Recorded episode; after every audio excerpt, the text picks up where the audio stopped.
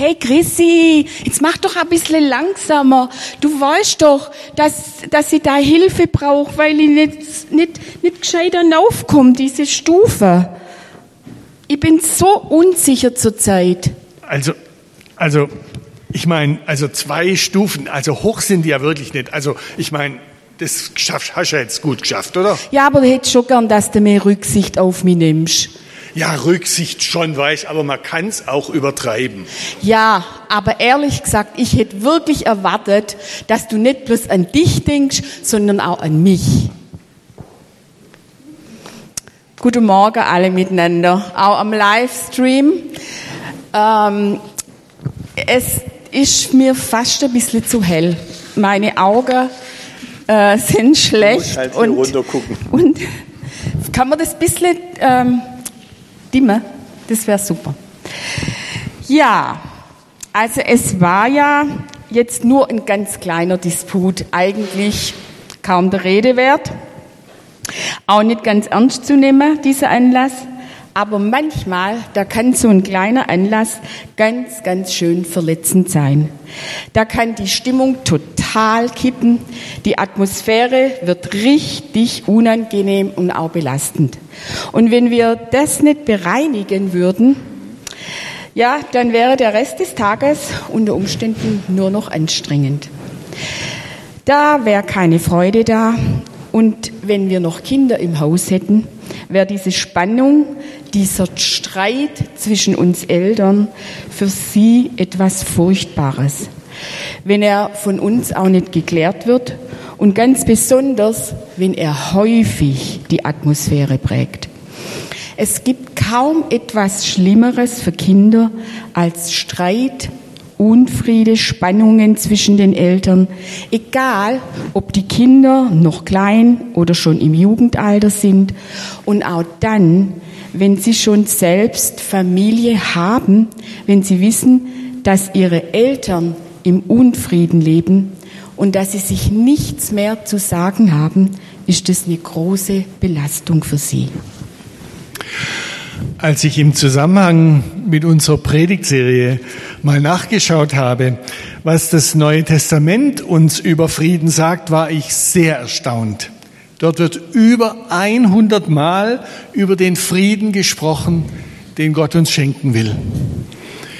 Die Bibel ist voll von Aussagen darüber, dass Gott ein Gott des Friedens ist. Das ist quasi sein Name, sein Wesen.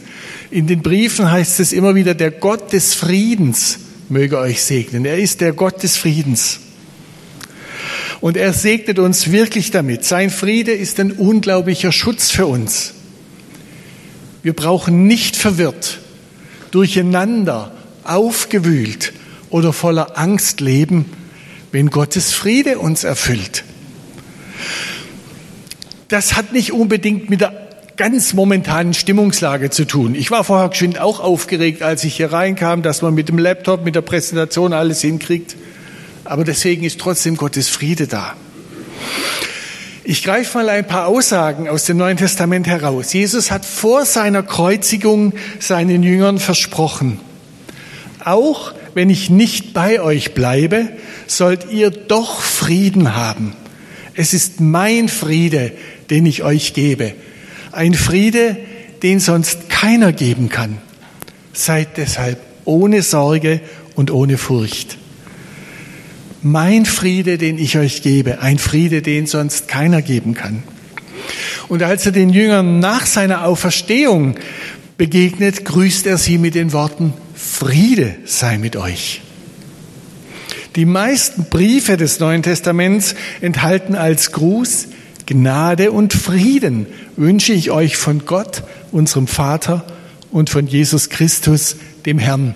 Ehrlich gesagt habe ich das bisher fast überlesen. Gnade war mir sehr präsent, aber Friede irgendwie gar nicht so bewusst. Und am Schluss einiger Briefe wird das dann noch einmal verstärkt. Zum Beispiel im zweiten Brief von Paulus an die Christen in Thessalonik. Dort schreibt er, unser Herr, von dem aller Friede kommt, schenke euch seinen Frieden immer und überall. Er sei mit euch allen. Ja, und so geht es jetzt in der heutigen Predigt um diese Zusage Gottes. Mein Frieden bewahrt euch. Ja, was heißt es nun für uns? Wovor bewahrt uns Gottes Friede? Ich sage es einmal mit einigen Stichworten. Er bewahrt uns vor Streit, vor Konkurrenz, Neid und Missgunst, Angeberei, Geltungsdrang, Besserwisserei, Bevormundung und so weiter.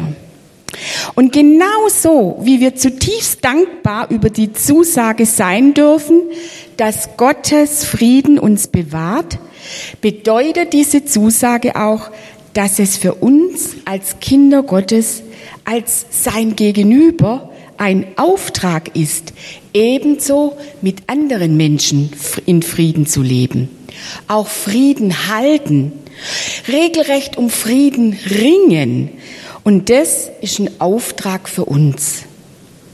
Und wenn Jesus zu seinen Jüngern sagt, meinen Frieden gebe ich euch, dann erkennen wir daran, dass Frieden zuerst ein Geschenk ist. Ein Geschenk Gottes. Und dieses Geschenk brauchen wir, um wirklich selbst Friedensstifter zu sein. Um selbst Friedensstifter sein zu können. Und um diesen Frieden dürfen wir Jesus bitten.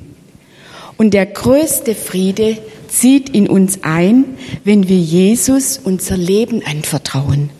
Wenn wir Vergebung unserer Schuld, unseres Versagens, unserer Gleichgültigkeit oder auch Rebellion Gott gegenüber erfahren, durch Vergebung von Jesus und durch die Wiederherstellung der Beziehung mit unserem himmlischen Vater zieht dieser übernatürliche Friede in unser Herz ein.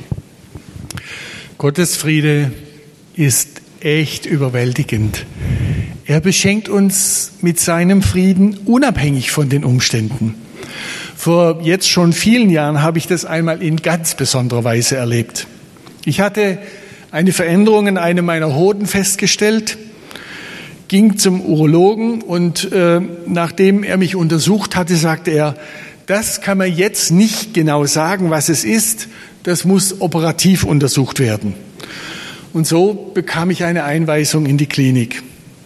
Und nach der Operation kam der Arzt mit der Nachricht an mein Bett, es war Krebs.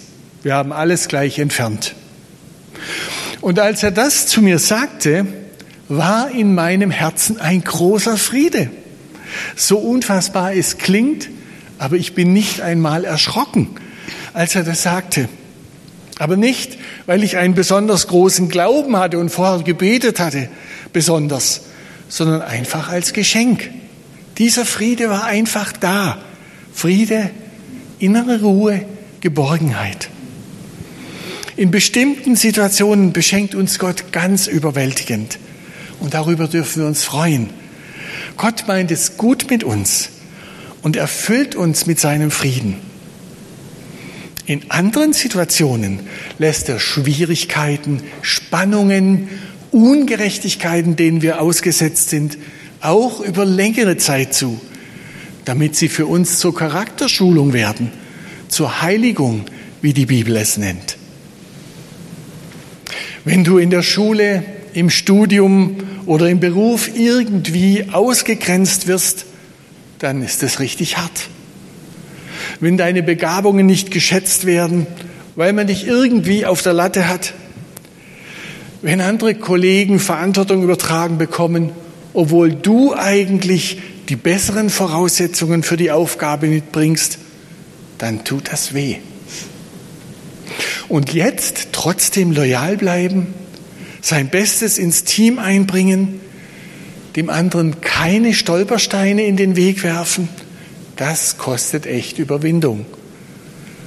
Auf seine Rechte verzichten, weil einem der Frieden wichtiger ist, das entspricht nicht unserer menschlichen Natur.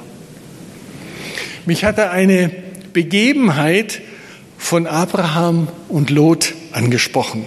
Zu der Zeit, in der die Begebenheit stattfindet, hieß er noch Abram. Die beiden lebten im Süden von Kanaan. Beide waren reich und hatten sehr große Viehherden. Und da gab es Streit zwischen den Hirten, wer das Vieh auf welche Weideflächen führen durfte. Und als Abraham das mitbekam, sagte er zu Lot, es soll kein böses Blut zwischen unseren Hirten geben. Wir sind doch Verwandte. Wir sollten uns nicht streiten. Es ist besser, wenn wir uns trennen. Das Land ist groß genug. Entscheide du, wo du dich niederlassen möchtest. Wenn du den Westen wählst, gehe ich nach Osten. Und wenn du lieber nach Osten ziehst, gehe ich nach Westen. Und da betrachtete Lot das Land genau und sah die fruchtbare Jordanebene, überall reich bewässert. Darum wählte Lot diese Gegend. Er verabschiedete sich von Abraham und machte sich auf den Weg nach Osten. Abraham war der Friede zwischen sich und Lot, seinem Neffen, wichtiger als sein persönlicher Vorteil. Als der Ältere, als Onkel von Lot, beharrte er nicht auf seinem Recht, sich zuerst die besten Weideflächen auszusuchen. In unserem Alltag geht es wahrscheinlich kaum um die Frage nach den besten Weideflächen, aber doch um die Frage, ob wir das, was uns zusteht, auch bekommen. Ja, so ein ganz klassisches Beispiel für Streitigkeiten und auch auf tiefen Unfrieden sind Erbangelegenheiten. Die Beziehung zwischen vielen Geschwistern ist daran schon zerbrochen. Und wir, wir können das inzwischen aus eigener Erfahrung, welche Konflikte da entstehen können und wie schwer es auch ist, dann keinen Groll in sich zu tragen. Und was heißt es nun, in solchen Situationen im Frieden Gottes zu sein, selbst Frieden zu leben und auch Friedensstifter zu sein? Wir wollen am Schluss unserer Predigt auf die Frage näher eingehen, sie aber zwischendurch bei verschiedenen Beispielen und Alltagssituationen immer wieder stellen. Und nicht nur mit leiblichen Geschwistern kann es tiefen Unfrieden geben. Vielleicht findet so etwas auch unter geistlichen Geschwistern, unter Christen statt. Ein Auslöser können zum Beispiel unterschiedliche Ansichten zu den vom Staat vorgeschriebenen Corona-Schutzmaßnahmen sein. Können wir es aushalten, dass es da unterschiedliche Sichtweisen gibt? Können wir miteinander darüber sprechen, ohne uns voneinander im Herzen zu distanzieren? Wie schnell wird einer vielleicht in die Querdenker-Ecke ähm, ja, gestellt und innerlich vom anderen abgeschrieben? Oder umgekehrt schaut mancher auf die herunter, die es anscheinend nicht blicken und sich von den Medien Lügen erzählen und auch einschüchtern lassen. Ja, und was heißt es, in solchen Situationen im Frieden Gottes zu sein und selbst Frieden zu leben und Friedensstifter zu sein? Auch unterschiedliche politische Auffassungen können ebenso zum Unfrieden und zur Trennung führen. Ein Sohn unserer Freunde leitet in Oregon in den USA ein Zentrum von Jugend mit einer Mission. Und er musste es schmerzlichst erleben, dass sich langjährige Freunde, die ihn auch geistlich unterstützt und mitgetragen haben, radikal von ihm abgewandt haben, weil er nicht für Donald Trump als Präsident war. Ist es nicht tragisch, wenn solche Meinungsunterschiede zum Zerbruch von langjährigen Freundschaften führen? Und wieder die Frage, was heißt es in solchen Situationen, im Frieden Gottes zu sein? Auch unterschiedliche theologische Erkenntnisse können Anlass zu Trennungen sein. Unterschiedliche Sichtweisen haben bedeutet nicht, dass man die unter dem Teppich halten muss. Nein, ein kontroverses Streitgespräch bedeutet nicht automatisch Unfriede. Und das ist auch jetzt wieder ein unglaublich weites Feld. Ich greife einmal nur ein konkretes Beispiel aus der Gemeinde in Korinth heraus. Dort gab es erhebliche Auseinandersetzungen darüber, was man essen darf und was nicht. Es war so, dass das Fleisch, das man auf dem Markt kaufen konnte, unter Umständen vorher als Opfer den Götzen in ihren Tempeln geweiht wurde. Und nun gab es Christen, die vor ihrer Hinwendung zu Jesus selbst an solchen Opferfesten teilgenommen hatten. Und jetzt wollten sie sich davon ganz klar distanzieren und sie sahen es als Sünde an, solches Opferfleisch zu essen. Andere, die hatten überhaupt kein Problem damit, solches Fleisch zu essen. Sie sagten, Götzen, das sind ja nur Nichtse. So werden sie im Alten Testament bezeichnet. Es gibt nur einen wirklichen Gott und dem vertrauen wir jetzt. Und deshalb können wir Fleisch auf dem Markt kaufen, egal wo es herkommt. Paulus hat sich viel Mühe gegeben, um der Gemeinde zu erklären, dass es gar nicht darum geht, wer die richtige Erkenntnis hat. Er zeigt ihnen, dass es viel wichtiger ist, einander zu lieben und sich gegenseitig in der Beziehung zu Jesus zu stärken. Er sagt, wenn mein Verhalten den Bruder oder die Schwester in Zweifel und Gewissensnöte bringt, dann, dann will ich auf meine Freiheit verzichten. Bestimmt fallen euch eine ganze Reihe von Themen ein, die schon zu starken Spannungen in der Gemeinde geführt haben. Das können auch ganz äußerliche Dinge sein, zum Beispiel die Farbgestaltung der Fassade, die Gestaltung des Foyers, der Umgang mit Finanzen und, und, und. Manch einer hat sich schon von seiner Gemeinde abgewendet oder sich innerlich zurückgezogen, weil er sich nicht genügend beachtet fühlt, weil er den Eindruck hat, dass seine Meinung nicht ernst genommen wird. Und wieder die Frage, was heißt es, in solchen Situationen im Frieden Gottes zu sein, selbst Frieden zu leben und Friedensstifter zu sein? Ja, und jetzt möchte ich noch den ganz persönlichen Lebensbereich in Ehe und Familie ansprechen.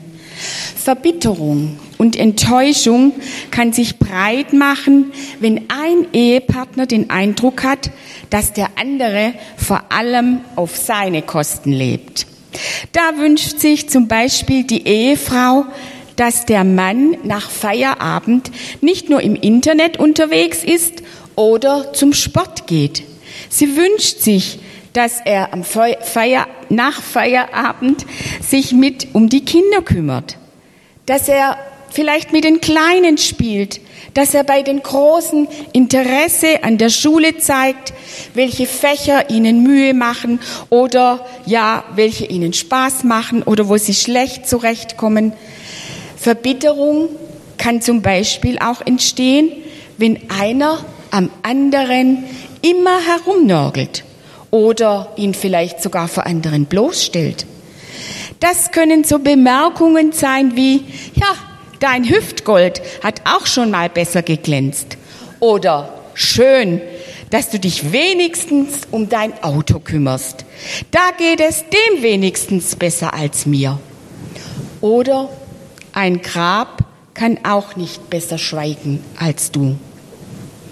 Und wenn Ehepaare nicht offen über ihre Wünsche und Bedürfnisse reden können, wenn Enttäuschungen nur heruntergeschluckt werden, dann kann es zu solchen Wortwechseln kommen. Wie im folgenden Beispiel, nämlich das haben wir bei Jörg Berger, einem Therapeuten, gefunden. Hört mal zu. Für alle anderen bist du der Tolle. Warum kannst du das nicht mehr für mich sein? Bin ich so selbstverständlich für dich? Ach, weißt du, alle wollen etwas von mir. Und wenn du jetzt auch noch mit deinen Erwartungen kommst, dann kann ich nicht mal mehr richtig atmen. Aber was erwarte ich denn von dir?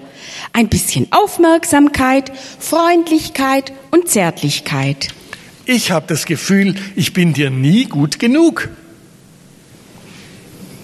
Ihr merkt, beide sind ziemlich verletzt und beide fühlen sich unverstanden und mit ihren Argumenten, da kommen sie einander nicht näher.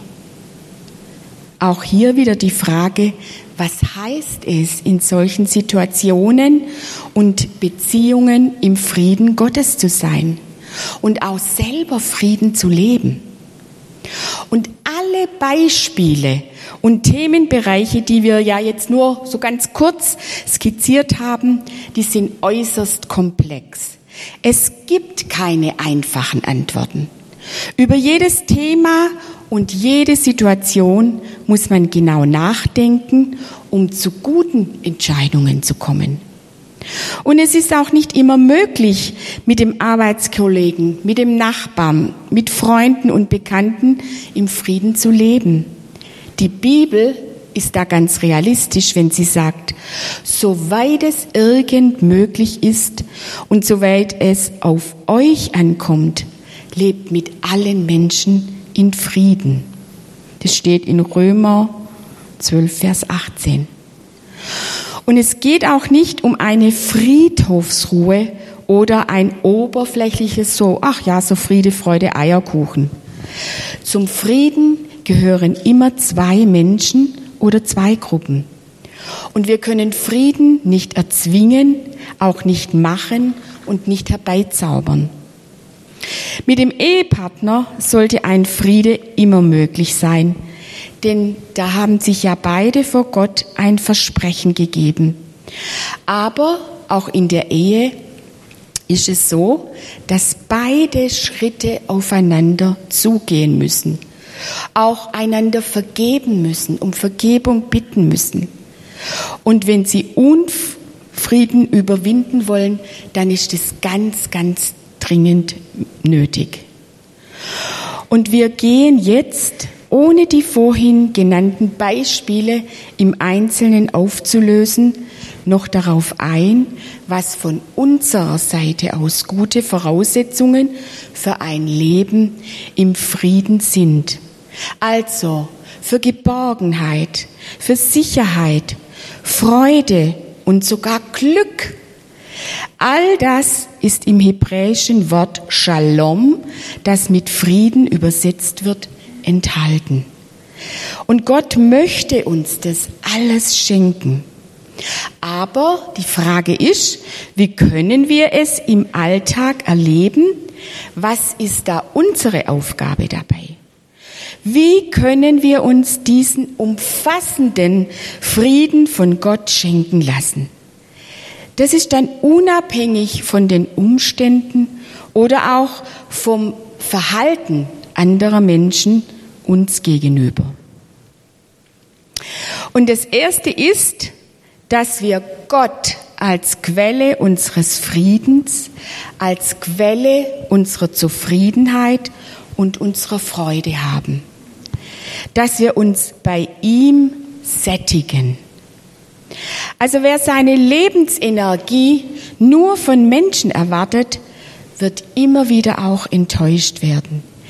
Er muss immer wieder aus seinen eigenen Reserven leben. Und um nicht auszubrennen, brauchen wir Wege und am besten auch feste Rituale, feste Gewohnheiten, um uns, um uns jeden Tag von Gott erfüllen lassen. Und sättigen zu lassen. Zum Beispiel durch Gebet, durch Lobpreis und auch durch Meditieren über dem Wort Gottes. Das Zweite, wenn wir zum Beispiel verletzt wurden, dann ist es wichtig, dass wir genau hinschauen. Wir dürfen und sollen wahrnehmen und anerkennen, was sich in uns abspielt. Wir dürfen spüren, wie es uns innerlich geht. Und das darf ich nicht einfach fromm zudecken, weil ich mir nicht getraue, Dinge beim Namen zu nennen, mir Wut einzugestehen und so weiter. Und wenn ich mir über das, was sich in mir abspielt, klar geworden bin, dann bietet Gott mir an, mein Herz vor ihm auszuschütten. alle zerstörerischen Gefühle wie Selbstmitleid, Minderwertigkeit, Hass, Rachegefühle, die darf ich bei Jesus abgeben. Das ist oft ein Prozess und das ist nicht nur mit einem kurzen Gebet erledigt. Und ich darf immer wieder zu Jesus kommen, ihm alles klagen und sagen, bis ich bei ihm zur Ruhe komme. Ja, also bei mir ist es so, wenn mich etwas Belastendes stark bewegt, dann laufe ich manchmal bei uns, wir haben eine ziemlich große Wohnung, laufe ich da durch die Wohnung auf und ab und weine und manchmal, ja, bin ich ziemlich laut und sag alles Jesus.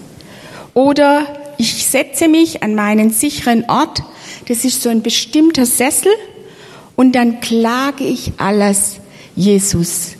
Ich, ich spreche mit ihm wie mit einer guten Freundin und dann überlasse ich ihm alles. Ich lasse es los bei ihm. Und schon oft habe ich erlebt, wie er auch zu mir dann redet und mein Herz dann ruhig wird durch seinen Frieden. Und wenn ich bei Jesus so zur Ruhe gekommen bin, dann kann ich als nächsten Schritt dem anderen vor Gott vergeben.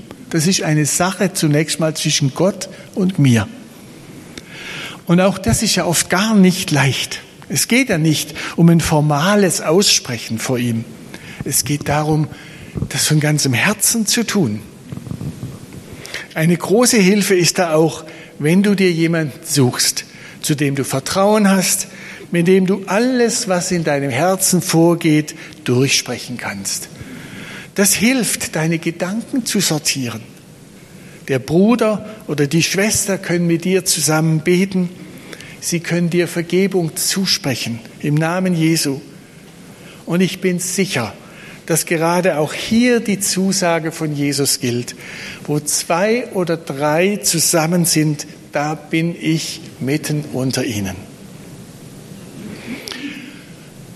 Und als nächster Schritt folgt jetzt, dass ich meine eigene Schuld und mein eigenes falsches Verhalten vor Gott bekenne und dafür Vergebung in Empfang nehme. Und um diesen ganzen Prozess der Vergebung zu festigen, ist es eine große Hilfe, nun noch den, der mir Unrecht zugefügt hat, der mich verletzt hat, zu segnen. Wenn ich das tue, wenn ich da dranbleibe, dann haben die negativen Gedanken und Gefühle viel weniger eine Chance, sich wieder bei mir einzunisten. Wenn ich die Beziehung in dieser Weise einseitig von mir aus vor Gott bereinigt habe, dann kann sich auch die Versöhnung mit dem Nächsten daran anschließen. Das geht allerdings nur, wenn er auch zur Versöhnung bereit ist.